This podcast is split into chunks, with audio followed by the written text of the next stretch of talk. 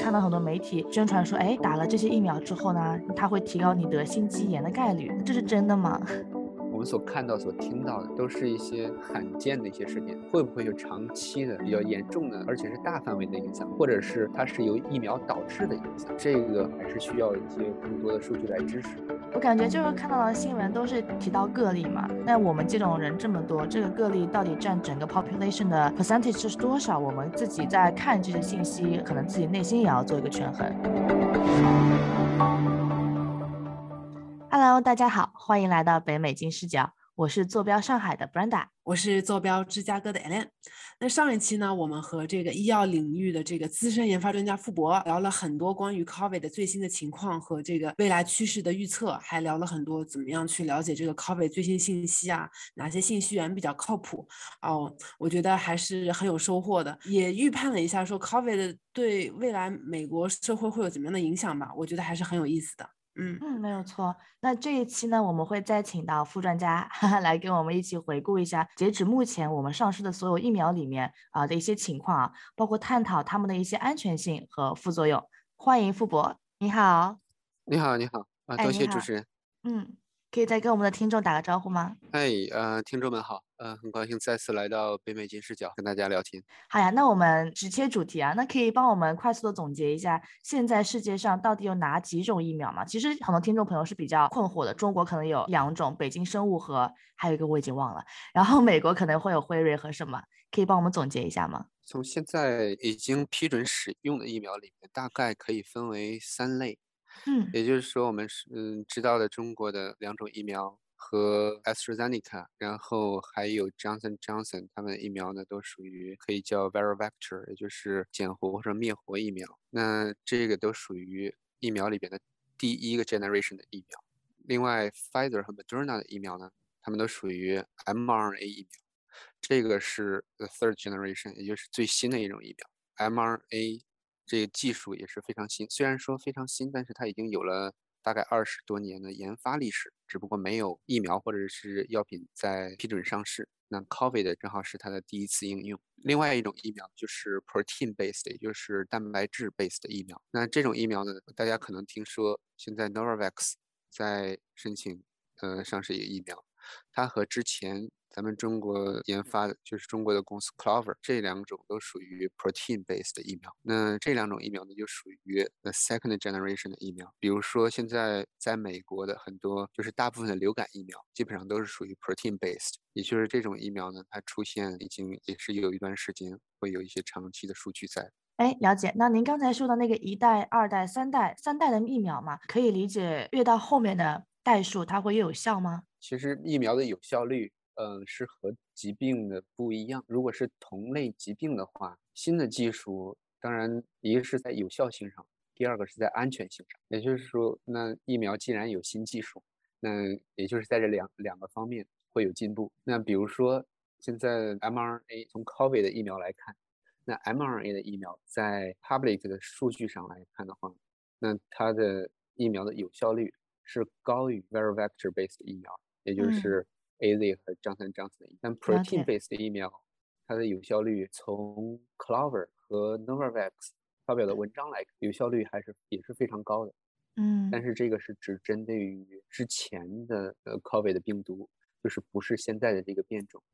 因为疫苗上市研发会有一定阶段，所以现在正在受批准的疫苗和他们 public 数据的这些疫苗所做的实验，实验用的疫苗都是。针对于在之前的一些病毒变种，比如说 B 幺三五幺啊。或者是之前初代的那个病毒，那我我很好奇啊，因为之前辉瑞嘛，去年十二月的时候说它的两针疫苗啊，对二到四岁的儿童没有像对成人和青少年那样有效，所以呢，最近它这个辉瑞也在申请对五岁以下儿童疫苗的这个批准权，就这个紧急使用授权。那其实对于不同人群，这些疫苗的有效性还不一样啊。它为什么说对这些二到四岁的没有用，而对其他人就更有用呢？这个从研发上来讲，背后有什么样的原因呢？首先研发。发疫苗是分年龄阶段，这是因为不同年龄阶段的人，他的那个免疫系统能力也不一样。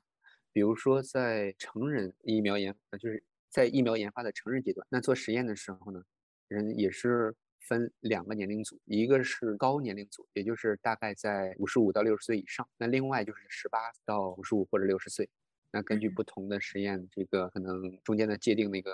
年龄不太一样。对于年轻，就是 teenage，或者是再年轻、再小的一些人，比如说零到四岁、五到十二岁或者五到十七岁，那这些年龄阶段呢，因为是未成年人，作为一个 special population，会作为一个特殊的群体来做研究，就是因为他是未成年人，那个免疫系统也正在发展过程中，那所用到的剂量方面也会有不同，而且接触疫苗之后的反应。嗯，副作用也也可能会有强弱的不同，那所以在实验阶段时候是把它们分开的。那之所以 Pfizer 当时说可能是四岁以内吧，呃，作用没有有效性没有那么强，但也不是说完全没有效。所以呢，可能从剂量上他们会做一些调整，也就是我听到他们会从两针可能会变成三针这样一个剂量的变化。那之前。从其他疫苗的角度上来考虑的话，小孩儿的疫苗上面剂量会减半。那在新冠上面，可能他们就会考虑不减半，然后再多加一针，这样的话会提高提高有效率。但相对来说，就得注意他们的那个安全性。我估计他们在实验里面，既然他们都已经想去药监局去申请做 submission，那这样的话就是说他们的安全性也是可以，呃，就是。可以过关的，因为做实验的时候一般都会有一个独立的安全监察组，叫我们叫 DSMB，就是专门看 safety 是不是合格。如果是有严重的安全性问题的话，那这个独立的安全监察组他们也不会建议这个药厂去做 submission。去申请这样。那关于说年龄层嘛，那还有一个就是人种问题，因为之前有一种留言就是说，哎，我是个华裔，我觉得中国疫苗对我更有效，我打了这个美国疫苗呢，我可能不服，就是水土不服，呃，会不会要回国打？这种说法是这个 valid 的吗？首先，这个是完全没有这种说法。疫苗的话，只是机制不一样，中国的疫苗和美国或者是欧洲的疫，只不过是从那个疫苗的机制上是不一样。是灭活、减活还是 mRNA 或者 protein？我们刚才提到中国也有 protein 的疫苗，那 mRNA 疫苗也在开发。现在中国有好几个生物医药公司都在开始研发 mRNA 疫苗，因为它是下一代疫苗。嗯，就是这方面是呃没有这种说法的，我估计是小道消息。哎，那您刚刚讲的这个有效性和安全性的问题，因为我又想了想这个高中生物学的这个关于免疫系统，因为归根结底这个疫苗其实打进去了之后会让人的身体产生一个免疫反应，从而产生体内的疫苗嘛？是不是说这个疫苗越有效，它的安全性就越差呢？我要接触一个更强的病毒，我才能产生一个更强的免疫作用，它可能有效性才能越强，会有这样的一个说法吗？我觉得你现在都可以去研发疫苗，这个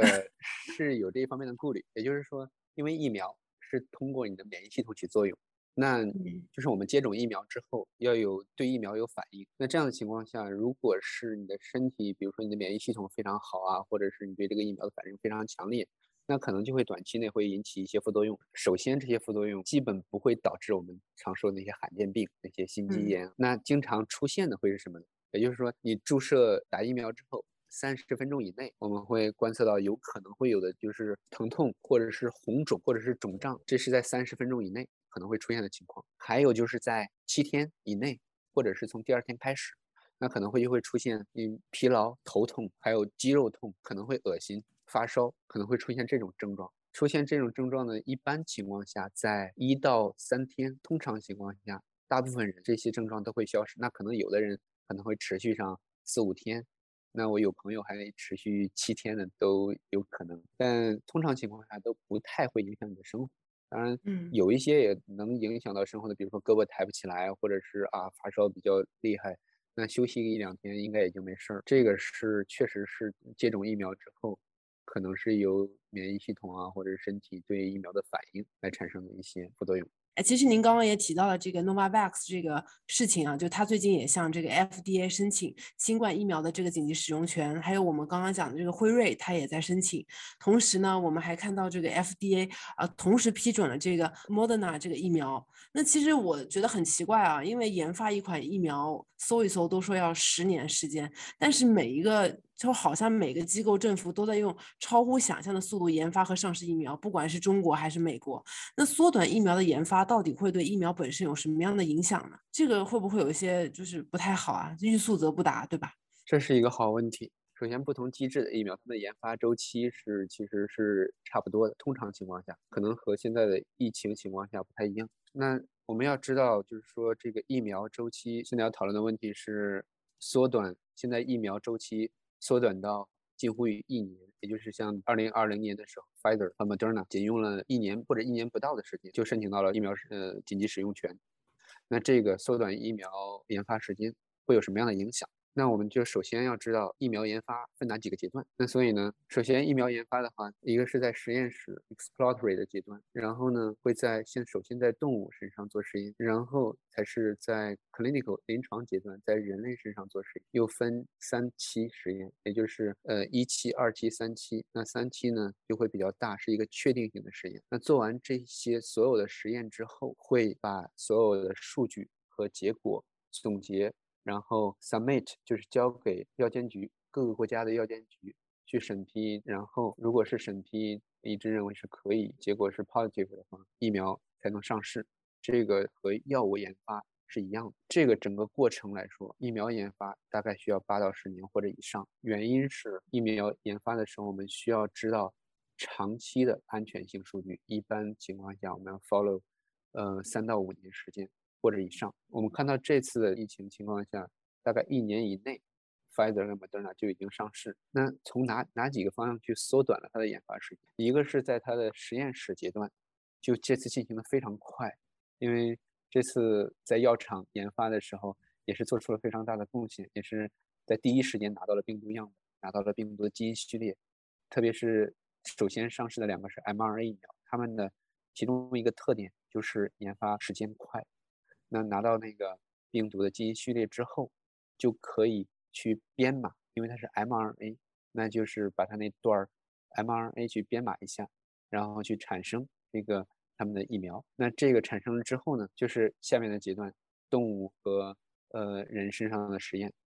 那其实主要很长的一段的时间是在人身上。那这次呢？你可以可能注意到，他们拿到的是紧急使用权，而不是说完全批准。这个就是在疫情情况下，美国做出的一个 compromise，一些让步。其实这个和政治有一些关系，那和 public health 公共安全也会有关系。比如说，在通常审批的时候，我们需要。中长期的安全性数据和中长期的有效性数据，但是这次在紧急使用，我们只需要两个月以内的可以看到那个 Pfizer 和 Moderna 以及张三江子的数据，都是在中期 follow up 时间在两个月左右拿到他们样本量和有效性数据及安全性数据来做的紧急使用审批。这个时候看到的是它是我们打完疫苗之后马上能得到的这个有效率，而不是长期或者中长期的有效率跟安全性数据。之所以会做一个这样的决定，那当然有政治因素在。另外一个就是有在疫情情况下的一个考虑，因为疫情发展的非常快，那全世界那么多人，几十亿人马上就要感染，而且当时第一代的死亡率在百分之二左右，这是一个非常严重的一个公共安全事件。那这样的情况下，其实当时有两派观点，有两种非常主流的观点，一种是比如说学院派，那他们就认为。你必须要拿到长期的安全性数据，保证你的疫苗安全，因为疫苗是给所有健康人打的。那这个观点不能说它错，但是这样的话，你就可能会牺牲掉，因为每多耽误一段时间，那就会有很多的人因为感染病毒死掉。那这个时候就是用生命来换时间。所以另外一个方面的观点就是说，我们先做出来有效性短期可以的疫苗，先用上，然后慢慢的去看它长期的数据。然后或者是做一些调整，这样做是可以从短期内，或者是从源头上去解决一些疫情上面的呃公共安全问题。那如果是在那个阶段大家都打了疫苗，就是有效率又在百分之七十以上，如果在极端情况就是 perfect 情况，大家都接种的话，那也可以达到一个全民免疫的一个情况。这样的话，其实也可以从早期抑制病毒的扩散。那也就是说，救很多人的生命，但是这种情况呢，你就不能保证长期性这个疫苗会带来什么影响。那从这方面来考虑的话，我们第一代的疫苗 v e r i v e c t o r 或者是那些减活灭灭活的疫苗的话，安全性是可以保障的，因为长期大家已经使用这种机制很多年。那包括 protein base，嗯，因为现在大家用的那个流感疫苗基本上都是，呃，大部分都是 protein base，那这个在长期数据上是可以保证。唯独一个 mRNA 疫苗，在长期上，我们现在没有长期数据，所以我们看到有文章去争它是长期是好的或者是不好的，在没有数据支持的情况下，我们也都不知道。那回到刚刚那个问题，那缩短了研发周期，那其实也就是我们政府在做一个决定，在短期内我们要对这个疫情，我们要采取一些措施，因为疫情太严重。那这是美国的措施，就是你刚刚提到的 Pfizer 跟 Moderna 在一年内上市。那其他国家也采取类似的措施，比如说俄罗斯，那他们的疫苗只经过了一期实验，也就是说只有几十个人做了实验，证明这个疫苗是有效的之后，嗯啊，但是有效率呢也有待考证，因为人太少了，而且没有确定性的实验。那这个时候他们就已经用上了，那在在之后再慢慢的去调整。中国也是一样。中国我记得大概是在二期实验之后，在军队里面做的，就在军队里面开始用，然后又在其他国家，因为中国疫情防治做的特别好，三期实验不太可能做，因为三期实验要大范围的用去收集有多少人感染了，并得了 COVID 的病，那这个是一个小概率，就是虽然说我们看到疫情感染很多人，但是它还是一个小概率事件，嗯，所以这样的话，它是在我们国家是在巴西和阿拉伯。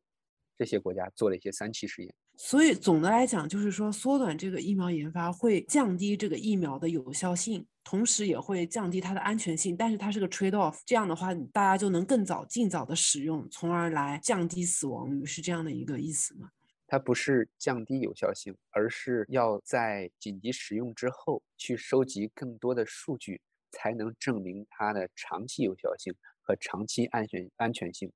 比如说，今年 Moderna 和 Pfizer 他们又持续的去申请审批 booster，也就是为什么 booster，就是因为他们看到人在接种疫苗之后，最后一针两针，最后一针疫苗之后呢，在四到十个月，那个他们的抗体就已经降到之前的至少四个四倍以内。这个主要原因是变种，对吧？不是，是你接种了疫苗之后，其实。在你接种之后的两三周左右，你的体内的那个抗体会达到一个顶峰值，然后从那之后会慢慢降低。但是接种 booster 之后的数据表明，接种了 booster 会 boost 非常高，那比之前你打过第二针都高一个。抗体水平，但是这样的抗体也会就是随着时间而下降，对吧？就是对 booster 和这个前面两针都是一样的，对吧？就没有办法长期有效。那之前 FDA 它那个已经完全批准了 Moderna 的疫苗，就是最近啊，就不是已经紧急使用了，它已经是完全批准了。这样子是代表说这个 Moderna 它已经通过了这个啊完整的这个疫苗的试验，它已经是长期有效了吗？最新这个新闻是这样说的，就是 FDA 完全批准，完全批准是基于六个月或者是十二个月的数据，也就是说是一一年以内的数据。啊，懂了。嗯，也就是说它没有更长期的数据来证明它是不是呃安全性怎么样。其实大家关注更多是在安全性上，因为有效性的话，你可以比如说流感，那你每年都打一下流感疫苗，因为每年呢其实流感病毒也不太一样。或者是像我们的乙肝也是三次，或者是其他疫苗也有阶段性接种。那其实有效性的话，我们就看它什么时候那个抗体衰减到一定程度，那保护率低于一定程度的情况下，我们就在接种下一针。但是安全性是大家非常关注的一个事情，因为大家都是健康人。不想因因为这个打了疫苗之后就会有些问题。那其实我们刚才聊了很多这个呃整个疫苗的研发周期啊，包括你也跟我们对比了一下几个国家不同的一些情况。那接种这些缩短了研发周期的疫苗，会不会对人体有什么负面影响呢？您刚才说对那个安全性其实是没有下降的。那我们要怎么样去可以说是告诉周围的人说这个对人体是没有太大的负面影响的呢？因为我们其实看到很多媒体宣传说，哎，打了这些疫苗之后呢，它会提高你得心肌炎的概率。那这是真的吗？我们来辟谣。对我妈在国内到现在都不敢打疫苗，就是她就怕有这种负面影响。就是我身边有很多国内的人，很多这样的 concern，可以给我们辟辟谣。我觉得有这样的顾虑是非常正常。就像刚刚说的，咱们都是健康人，而且对于老人来说，或者是对于自己的孩子，我身边有一些，也有些人非常犹豫，要不要给自己的孩子，可能在十岁左右或者五岁左右能打疫苗，要不要打 mRNA 或者是其他疫苗？那其实这个因为没有数据支持，所以我们所看到、所听到的都是一些非常罕见的一些事件，非常 rare。会不会有长期的、比较严重的，而且是大范围的影响，或者是它是由疫苗导致的影响？这个还是需要一些更多的数据来支持。那比如说刚刚主持人提到的心血管类的病，因为疫苗引起，那可能也只是在可能接种了疫苗之后百分之零点零零零几的人。或者是，比如说，我们知道有人接种 Johnson Johnson 嗯 COVID 疫苗之后，出现一种叫什么 GBS 的一种症，那这是一种罕见病，它会和免疫系统有作用，会损害神经细胞。这有，这也就是为什么当时 Johnson Johnson 和 AZ 在做实验的时候，他们都停了一段时间，那段时间就是在查，就是他们会出现了，可能有非常少数的人出现了这个症状，影响了神经系统。然后再查是不是疫苗引起的，然后后来我们也看到他们也都拿到了紧急使用权。呃，这也就是说出现这种事情是出现了，但是是非常少见的情况。那接种几十万人或者接种上亿人出现几个，那我们也不知道这几个人出现这种症状的这些人里边，他是不是之前就有一些病，或者是他是不是有他身体一些其他的机能，或者是有一些条件正好导致了这些。罕见疾病，那这些都是不是说能确定的情况下能说明？没错，而且就是刚刚提到接种 COVID 的疫苗之后出现心肌炎和心包炎的情况，嗯，也是非常罕见的一种情况。对我感觉就是看到的新闻都是提到个例嘛，那我们这种人这么多，这个个例到底占整个 population 的 percentage 是多少？我们自己在看这些信息和内容的时候，可能自己内心也要做一个权衡。对。是，你比如说现在已经接种了上亿的人已经接种了啊，没错。一直到一月二十七号左右，也就是一月末，嗯，那大概有两千多例接种 COVID 的疫苗之后，三十岁以下的人群出现心肌炎或者心包炎，嗯也就是你对比一下两个数字，两千多和几亿这个数字的差别，就知道它是没错，非常罕见差个六七个零。这样。而且在这个里面，如果是要真的要研究它是不是病毒导致的导致的情况，嗯，你还要考虑很多，我们叫 confounding，就是其他的 factors，没错没错，是的。对，就就跟做数数数数据建模的时候一样，你没办法说啊，我完全把这件事情归因到是我接种疫苗这件事儿，可能也是因为啊，你的一些其他的情况，包括你之前的一些病史啊，包括你可能受之后呃接种完之后的一些生活的习惯啊，都可能共同导致了你之后产生这个疾病的一个概率。哎，那你刚刚讲这个心肌炎啊，其实我还听到过一个谣言，就是你打了这种疫苗或者得了之后呢，呃，女性的这个生殖能力会受到损害。这个是真的吗？这个我也挺关心。你说到的啊，对这个这个问题呢，其实说到这个，我大概除了这个问题之外，还有一个想跟大家分享。首先，你提到这个是一个，嗯，怎么说呢，是一个误区吧？会不会影响我们的生育能力？目前没有任何数据能够表明，你接种了任何咱们现在已经有的 COVID 的疫苗之后，会导致女性或者是男性的生育问题都没有，就是没有。还有另外一个是想分享的，也就是说，我听到有一种说法，而且非常多，我身边的朋友也有，说是接种 mRNA 疫苗是不是会修改我的基因、我的 DNA？嗯，这个也是没有的，或者是说，从统计的角度上来说，虽然什么事情都是有一定几率发生的，但是这个几率非常非常小。原因是 mRNA，我们知道它是一个信使。message RNA 它对 DNA 那块是不可逆的，也就是说，它到身体里面之后，它会直接作用于我们的呃免疫系统，它不会反过来去改变或者是修改我们的 DNA 片段，所以这个基本上是不会发生的。那接种的时候，呃，两个疫苗混打，听说好像不太好，所以这也导致了有很多人打了一个之后就不愿意去打另一个 booster。到底混打疫苗有没有损害呢？嗯，这这也是一个好问题。也就是说，哦，其实我们在在去年第四个 quarter，我们会看到有三个公司在做 verpac 也就是我们说的 Advisory Committee Meeting，也就是他们在申请 booster 上市的时候，药监局请一些专家来开一个会议来讨论这个 booster 是不是可以被批准。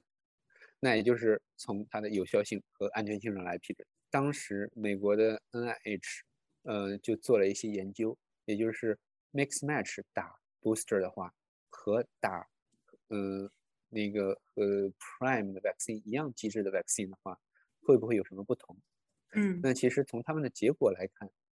其实 mix mix match 打的方式，也就是说，比如说你打的 mRNA，在作为你的 prime 的 vaccine，然后你接种 Johnson Johnson 的 vaccine 或者是 AZ 的 vaccine，或者是反过来，那这样能引起的抗体还可能会更高一些。也就是说，不存在中间会有打一种，然后 boost 打另外一种会降低有效性。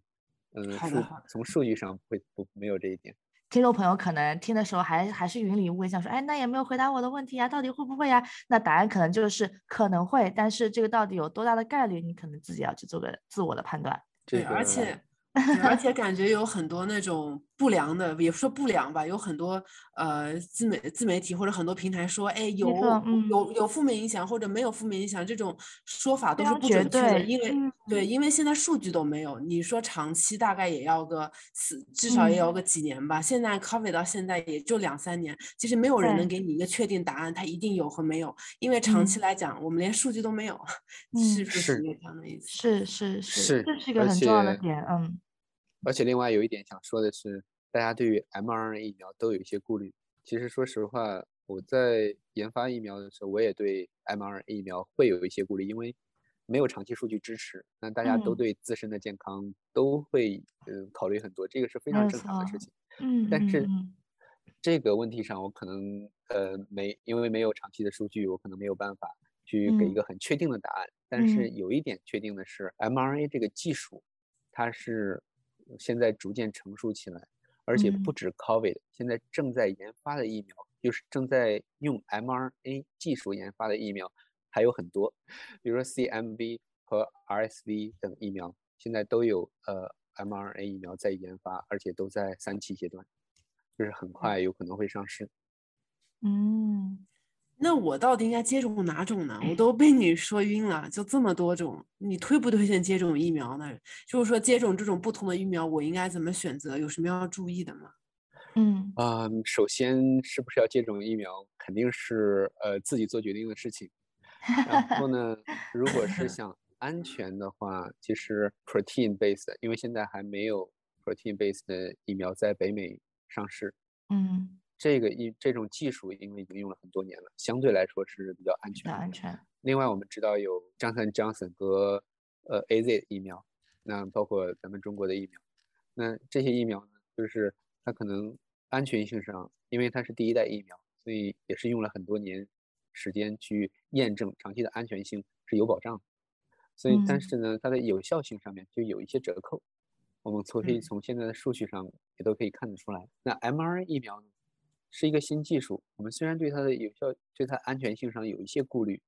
但是会会有越来越多的 mRNA 疫苗面试，CDC 上面都 list 出来它的副作用是什么，然后会有什么样的影响，然后他们的建议是什么？我觉得，嗯，大家可以 follow 他们的建议。嗯，好的，谢谢谢谢傅博傅老师给我们分享这么多啊，给我们辟谣了很多。今天我感觉是啊，讲了说这么多大家的一些顾虑，其实目前。还是没有很多数据可以做支撑的。傅老师也比较谨慎，他很多做决策看起来也是要用数据来说话的。当然了，很多打疫苗的决策啊等等都是你个人的抉择。嗯，但是傅老师也提供了一些从他的专业角度啊，每一个疫苗到底有什么的区别，他们在啊研发周期上的区别，呃，以及他们对于身体的影响可能是什么。那有了这些信息点以后呢，我相信我们的听众朋友也可以自主的去做一些适合自己的决定。我自己是吃了一颗定心丸的，但我希望我们的听众朋友听完这些节目之后，能够辟了一些之前在顾虑的谣，也吃个半颗定心丸也是很好的。那由于时间的关系啊，我们今天的节目就到这里为止了。如果您喜欢我们的节目，喜欢我们的栏目，喜欢我们的聊天方式，欢迎您订阅我们的节目，在喜马拉雅各大平台都可以找到我们的栏目哦。感谢您的收听，我们下期再见啦，拜拜，拜拜，拜拜。跟金视角聊人生，感谢您的收听，请在各大播放平台和公众号上搜索“金视角”，订阅我们的栏目吧。金融的金，事件的事，角度的角，一键三连，从我做起。我们下次再聊。